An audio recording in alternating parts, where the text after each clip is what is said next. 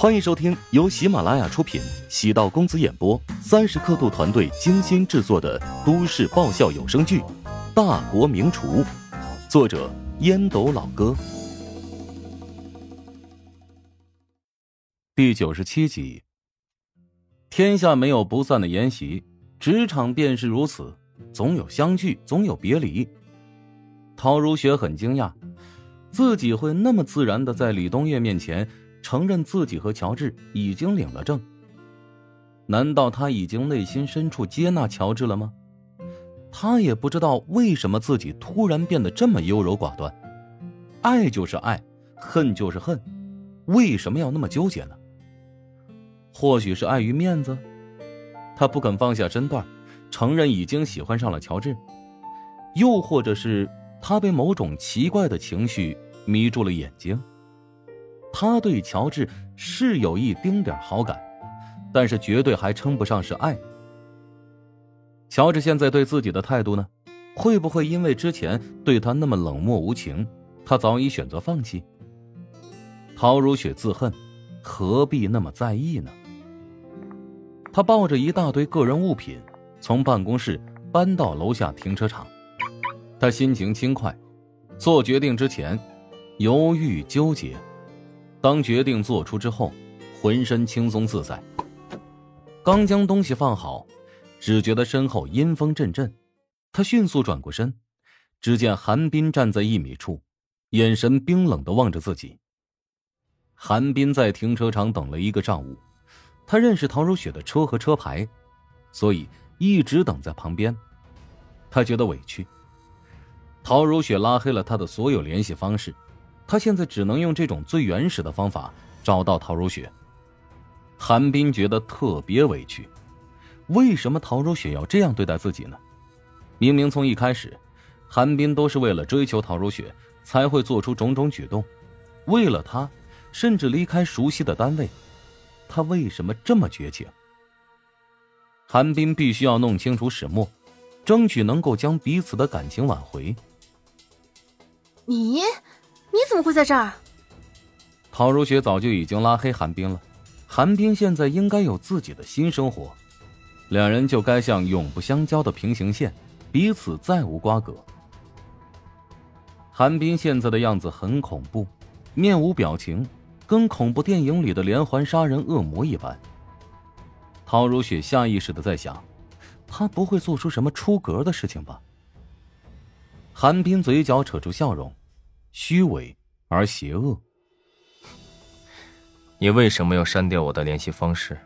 是我哪做的不够好吗？韩冰一边说话一边朝前猛冲，陶如雪下意识的朝后方退了两步。当韩冰即将抓住陶如雪的肩膀，陶如雪狠狠的在韩冰的小腿踢了一脚，趁机朝右边奔跑。她现在超级恐惧，希望有人能来救他。但空旷的停车场，一个人都没有看见。韩冰疼得龇牙咧嘴，眼睛通红，猛扑过去，将陶如雪压在身下。陶如雪拼命的用手抵住韩冰的脸。韩冰，你你给我冷静一点！这里是琼京电视台的地下车库，随时都有人经过的，而且到处都是摄像头。你难道想把自己害得更加彻底吗？韩冰瞬间冷静下来。他这是在做什么？对不起。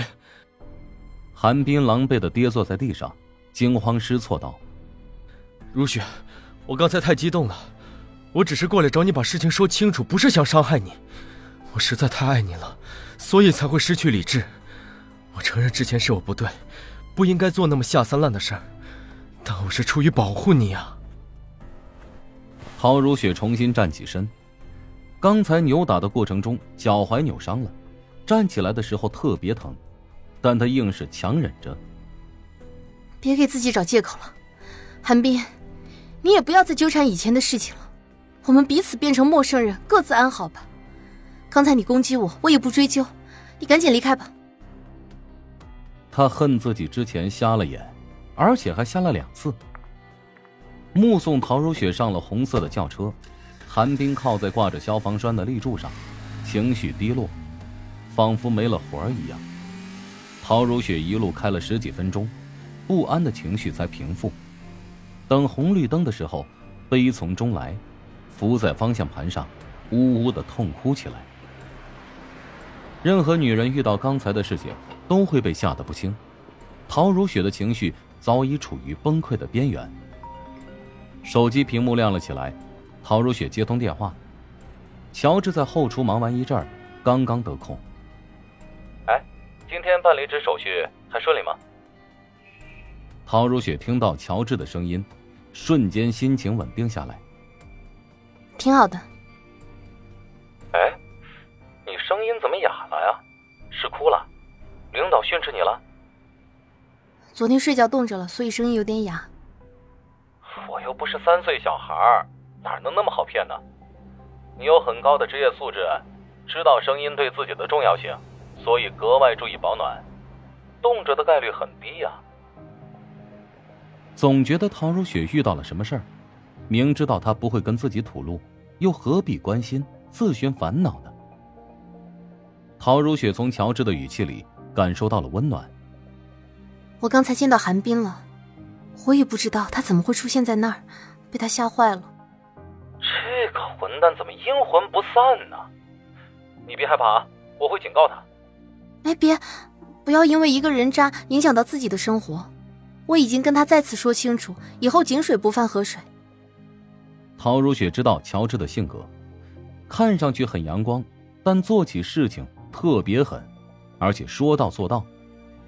乔治沉默片刻，他没想到有这么一刻，竟然和陶如雪成为战友，而韩冰站在两人的对立面。陶如雪轻声说道：“绿灯亮了，我得开车了。”啊，行，呃，注意安全。乔治挂断电话，深吸口气。他突然没那么恨韩冰了。如果不是这个家伙，他和陶如雪的进展，可能还处于冰封的状态。韩冰是乔治的竞争对手，同时也是很好的对照模板。正是因为韩冰不仅虚伪，而且阴毒，所以才能反衬乔治的可靠。乔治微微松了口气，与陶如雪的关系从交锋到破冰，再到和平共处。虽然距离接纳自己还有一定的距离，但至少已经出现了曙光，不是？乔治给陶如霜拨通电话，问道：“哎，那个上次你跟我说过，韩冰换哪儿上班了？”“济仁医院。”“怎么了？你想整他？”跟你没关系。怎么没关系啊？他之前可是诬陷过我，你找他算账，可是要带着我一起，不然小心我通风报信，提前告诉那渣渣，你打算报复他。好好的人不做，非要当鬼。乔治对小姨子也是无可奈何，一旦做了决定，就不会罢休。行吧，但我有一个要求啊。你全程得当个观众，千万不要冲出去惹事，到时候出了问题，我没法跟你姐和你妈交代。我又不是小孩子，完全可以对自己负责。乔治挂断电话之后，打开手机，搜索济仁医院的地址。现在是四点左右，韩冰这个时间点还没有下班，赶过去还能堵着他。乔治收拾好厨房，喊来丁婵交代好后续工作，便准备出门。没走出多远，便看到陶如霜开车停在路口。乔治暗叹了口气，索性上了后排。陶如霜拉了一下墨镜，露出宛如明月的上半边眸子。来得及时吗？走吧。哎，等会儿别冲动啊，听从我的安排。你算老几啊？我干嘛要听你的？乔治拉了拉车门，做出要下车的架势。那我走了。还别呀！行行行，听你的。本集播讲完毕，感谢您的收听。如果喜欢本书，请订阅并关注主播。喜马拉雅铁三角将为你带来更多精彩内容。